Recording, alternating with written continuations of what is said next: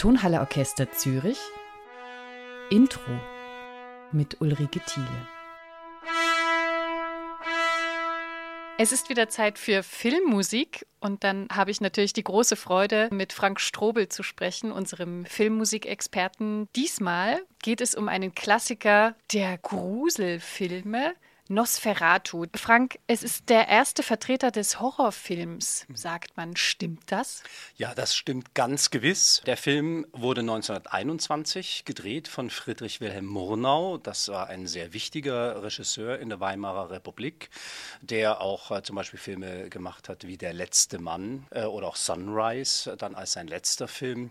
Es ist tatsächlich der Vater aller Vampirfilme. Eine Verfilmung von Bram Stokers berühmten Roman Dracula. Und nur wegen eines Rechtsstreites mit den Erben von Bram Stoker war es nicht möglich, den Titel Dracula zu nehmen. Und deswegen mhm. hat dann Murnau äh, mit Alvin Grau, dem Produzenten, zusammen den äh, Titel Nosferatu gewählt. Und es ist ein Film, der einen immer noch gruselnd lässt. Wir sind mit dem Film im Jahr 1922. Was bedeutet das filmgeschichtlich? Wo stehen wir da? Ja, das ist eine sehr gute Frage, denn dieser Film ist natürlich äh, entstanden in einer ganz komplizierten Zeit. Das war nach dem Ende des Ersten Weltkrieges, es war die Inflation, es war eine große Verunsicherung in der Gesellschaft und zwar wirklich weltweit, aber auch weltpolitisch. Und da entstand dieser Film. Und äh, ich denke schon, dass jetzt, wenn man jetzt mit Abstand darauf schaut, dass das ein Film war, der auch wirklich aus dieser Zeit heraus entstand, wo auch in diese Figur des Draculas sehr viel hineinprojiziert werden konnte und vielleicht auch damals es einfach ein virulentes Thema war. Diese, äh, es ist ja nicht ein klassischer Horrorfilm, also es ist natürlich ein Horrorfilm, ein Gruselfilm, aber es ist eben auch ein Film mit einer sehr ernsthaften Geschichte dahinter, die, glaube ich, auch genau in dieser Zeit hat entstehen können. Dann bleiben wir doch gleich bei der Geschichte. Worum geht es in dem Film, Frank? Naja, der hat ja natürlich auch so verschiedene Stränge, aber es geht tatsächlich um einen blutsaugenden Vampir.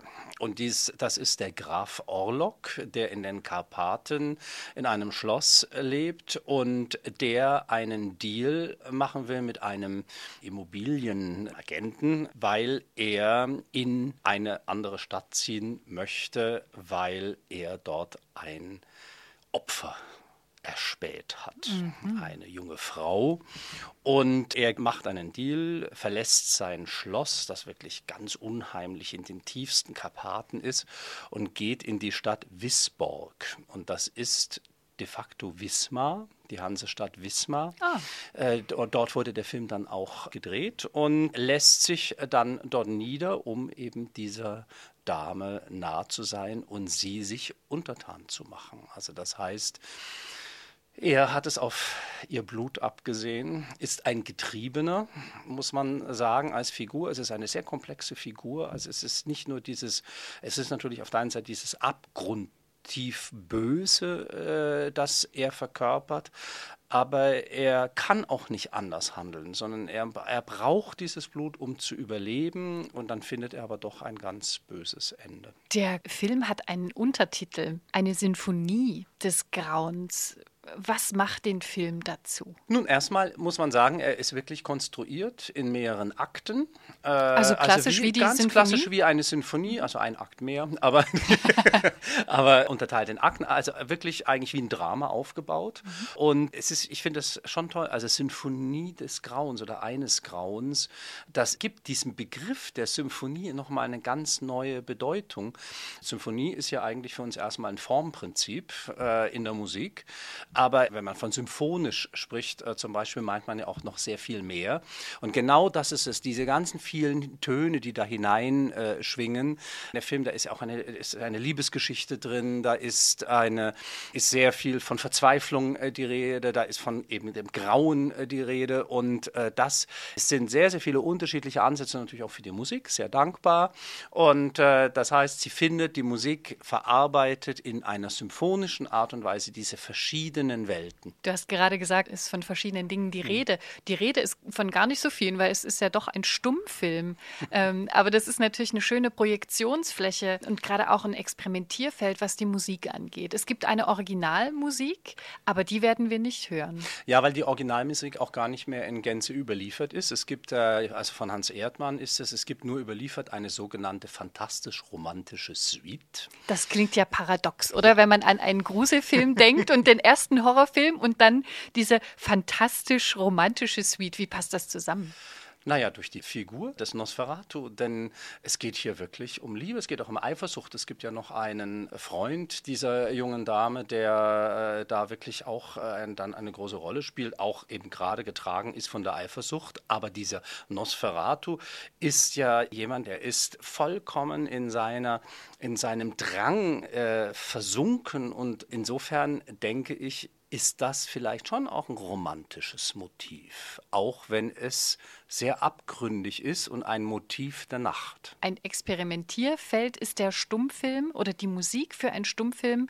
Ich habe das mal erlebt mit Orgelimprovisationen. Mhm. Passt unheimlich gut, auch gerade zu diesem Film. Also das Tolle bei Nosferatu ist ja, dass eben, also nicht nur, weil es jetzt keine wirkliche überlieferte Originalmusik gibt, denn auch die Filme, die Originalmusiken haben, werden ja oftmals neu vertont. Und Nosferatu ist ein Film, der so viele unterschiedliche Vertonungen erlebt hat. Also einerseits der klassischen Art, Art, auch mit Orchestervertonungen, auch für kleine Ensembles, aber dann geht das eben auch in Richtung Jazz. Es geht, äh, gibt viele Electronic-Musiker, die äh, sich mit diesem Film auseinandersetzen. Und das sieht man ja zum Beispiel auch in der Filmgeschichte. Also wenn ich äh, jetzt zum Beispiel den Film von Werner Herzog nehme, Nosferatu, Eine Nacht des Grauens mit Klaus Kinski in der Hauptrolle als äh, Nosferatu, mhm. Äh, da gab es eine Electronic Band, die die Musik dafür äh, geschrieben hat, dann für diesen Film, also für diesen neuen neuen Film, aber mit dem gleichen Thema. Und Nosferatu, dieser Film, ist, weil er ja auch von seiner Machart ganz aus dem Expressionismus herauskommt.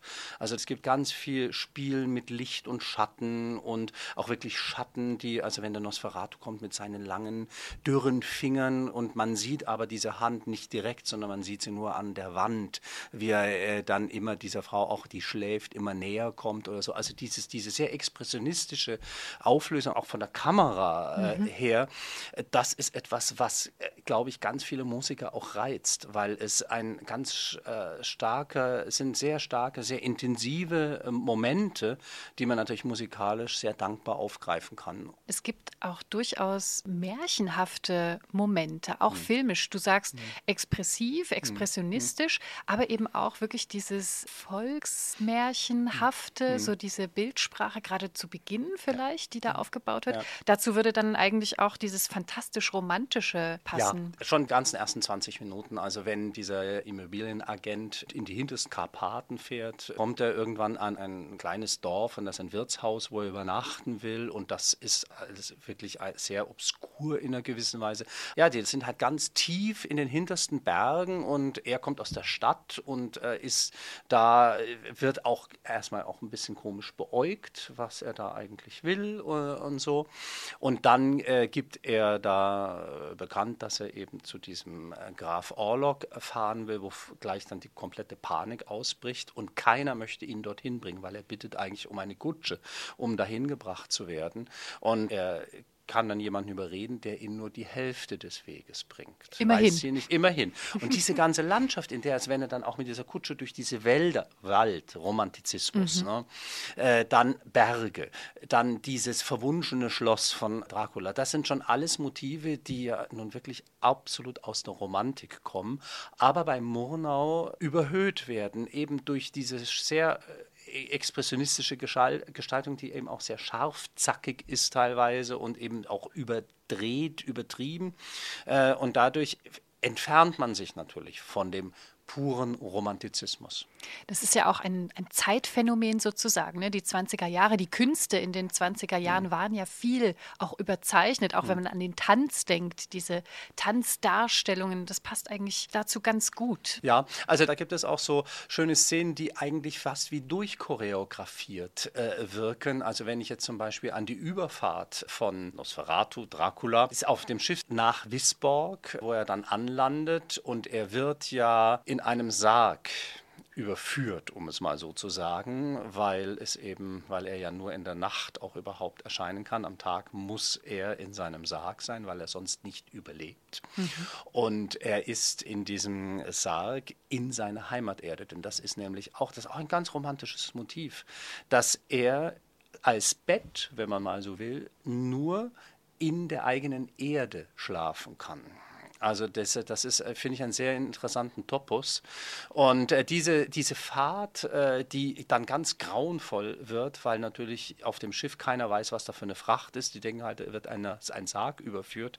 Und plötzlich wird eben der Nosferatu in der Nacht äh, lebendig und löst eine riesige Panik auf diesem Schiff aus. Und spürt dieses unglaubliche Schaukeln dieses Schiffes, weil sie durch einen Sturm fahren. Und alle Bewegungen, die stattfinden, auf dem, sind für mich wirklich choreografiert. Und ich, da bin ich dann auch sehr gespannt, wie das musikalisch gelöst ist. Jetzt sind wir quasi schon bei der Musik. Es wird eine neue Musik geben und zwar nicht von irgendjemandem, sondern von Christopher Young. Wie kam es dazu? Ich wurde von ihm angesprochen. Ach, wie schön. Ganz einfach. Nein, also. Äh, das heißt, ihr kennt Young, euch. Ja, ja, also man muss zu Christopher Young sagen, er ist ein einer der Großen in Hollywood, einer der großen Hollywood-Komponisten. Seit 40 Jahren? Seit 40 Jahren. Er hat über 110 Filme äh, vertont in Hollywood. Und er ist wirklich der Vertreter des Horrorfilms. Horror, Thriller, ein bisschen Science Fiction gibt es bei ihm auch. Für dieses Horror-Metier-Genre ist er der Komponist. Und er hat da auch eine ganz eigene Klangsprache entwickelt. Also ich finde ihn unglaublich spannend, also weil er äh, auf der einen Seite fast fast aus der zeitgenössischen Musik irgendwie kommt. Es ist sehr eine, eine Musiksprache, die im, auch im späten 20. Jahrhundert äh, verankert ist. Auf der anderen Seite ist er auch ganz frei. Also äh, es, es, gibt zum Beispiel diesen Film äh, Swordfish, der, wo er wirklich so eine quasi fast New Techno Sound entwickelt, aber mit Orchester. Und äh, das, also das heißt, er ist jemand, der ein, dieses Genre auch wirklich ganz stark mitgeprägt hat. Die ganze Hellraiser-Filme. Hellraiser, genau, ja, habe ich mir auch notiert. Genau, Hellraiser, ähm, aber es also Drag Me to Hell und äh, äh, The Fly, den zweiten Teil äh, von The Fly und äh, Spider-Man hat er Wollte ich gerade sagen, auch Spider-Man. Spider-Man hat er auch vertont. Also es ist wirklich, sind wirklich viele äh, gro äh, große Titel. Große Bandbreite. Und, ja, und sehr breit, genau. Aber er hat trotzdem seinen Stil. Das finde ich immer sehr bemerkenswert. Das hat man ja öfters, also wenn man an Bernard Herrmann denkt zum Beispiel. Der hat ja auch, also man hört ein paar Takte und weiß, es ist Bernard Herrmann. Und das ist lustig, dass du Bernard Herrmann sagst, ja. weil ich habe gelesen, das ist auch tatsächlich seine Inspirationsquelle gewesen. Also eine Schallplatte mit ja. dem Querschnitt quasi durch Bernard ja. Herrmanns Schaffen, den wir ja nun auch gerade hatten mit Vertigo. Mhm. Und Psycho war da drauf und so. Und das hat ihn unglaublich inspiriert und eigentlich ja. zum Filmmusik machen. Ja, das hat ihn tatsächlich zum Filmmusik, also er war ja Musiker und so, und das hat ihn aber tatsächlich zum Film gebracht. Mhm. Also diese Musik von Bernard Herrmann was ich gut verstehen kann. das überrascht mich jetzt nicht.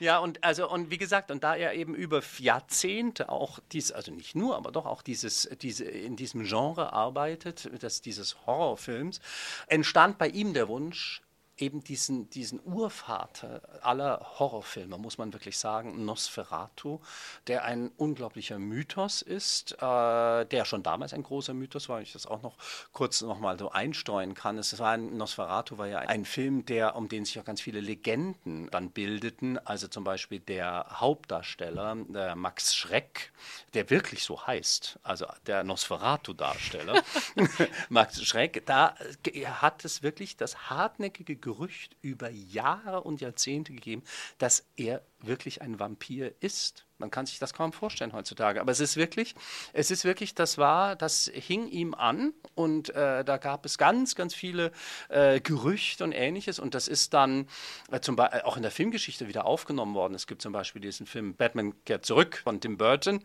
Und der Bösewicht, der also Gegenspieler von Batman, heißt Max Schreck. Also das heißt, auch da werden, also dieser Mythos wirkt fort und das geht, das geht bis zu ganz paradoxen Geschichten, wie der Friedrich Wilhelm Murner ist ja in Berlin begraben, in einer Gruft und 2015 ist sein Kopf geklaut worden. Also auch ein bisschen Kult darum, ja, ne? das ist wirklich, man kommt sich vor wie in einem Gothic-Film oder so. Also das ist wirklich, das sind Szenen, die sich darum bilden.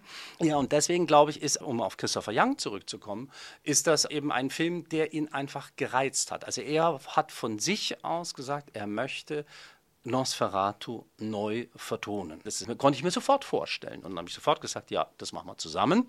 Ja, und dann habe ich nachgedacht und bin eben sehr schnell auf Zürich gekommen, weil ich mir dachte, ja, das ist der Ort, wo wir diesen Film mit der neuen Musik von Christopher Young aufführen sollten. Und wir machen jetzt dann tatsächlich im Februar die Weltpremiere. Eine Uraufführung. Hm. Frank, wie ist da ungefähr der Zeithorizont? Wie viel vorher wird er fertig sein? Darüber will ich jetzt gar keine Prognose anstellen, weil meine Erfahrung die ist, dass die Komposition eigentlich immer erst nach der Premiere richtig fertig wurde. Dann beschreien wir es mal nicht. Eben, genau. Also wir haben ja in der diesjährigen Filmmusik-Gala einen Ausschnitt aus Nosferatu präsentieren können, wo er sozusagen schon mal so eine Art Sketch gemacht hat, um so auch für sich einen Weg zu finden. Und der war für uns schon sehr vielversprechend, kam auch im Konzert wirklich sehr, sehr gut an.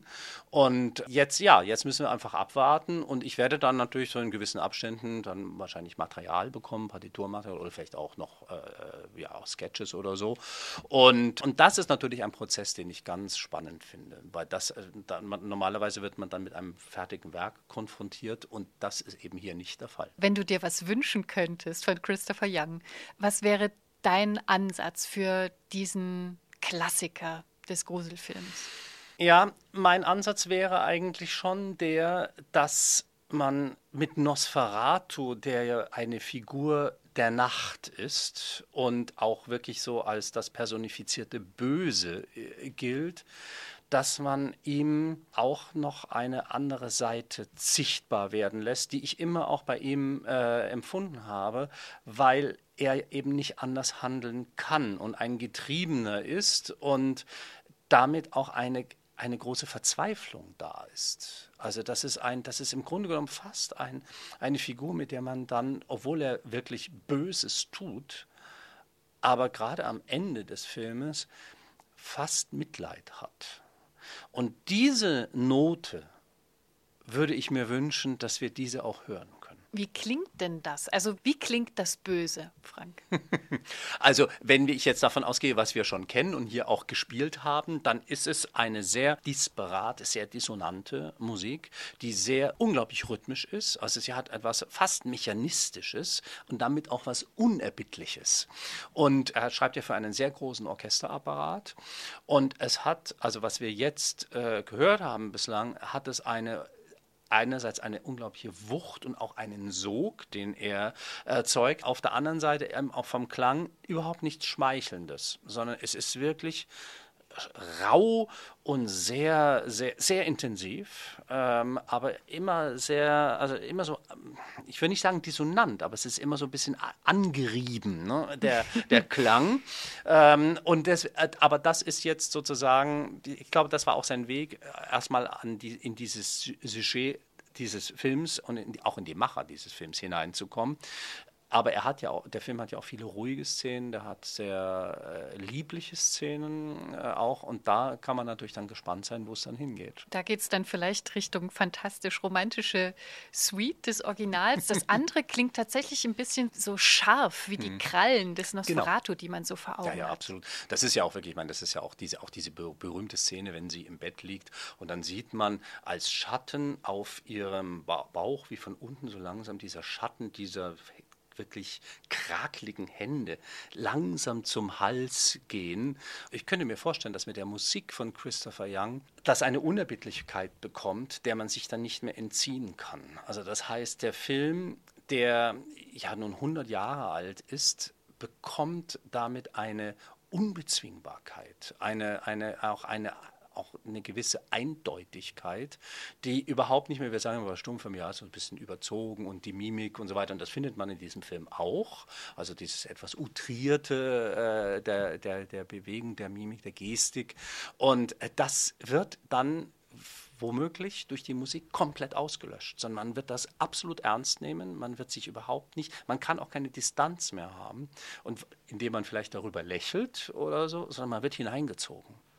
Und das ist das, was ich hoffe, weil das auch das ist, was im Sinne der damaligen Filmemacher äh, standen auch heutiger Filmemacher, äh, dass, dass äh, wir es mit einem Kunstwerk zu tun haben, das in das wir hineingezogen werden und in dem wir eigentlich auch leben.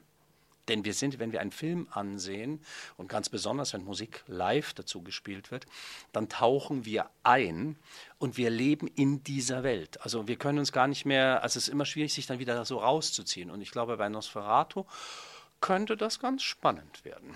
Und wir sind gespannt, ob wir dann doch ein bisschen Mitleid haben mit Nosferatu. Das werden wir dann sehen.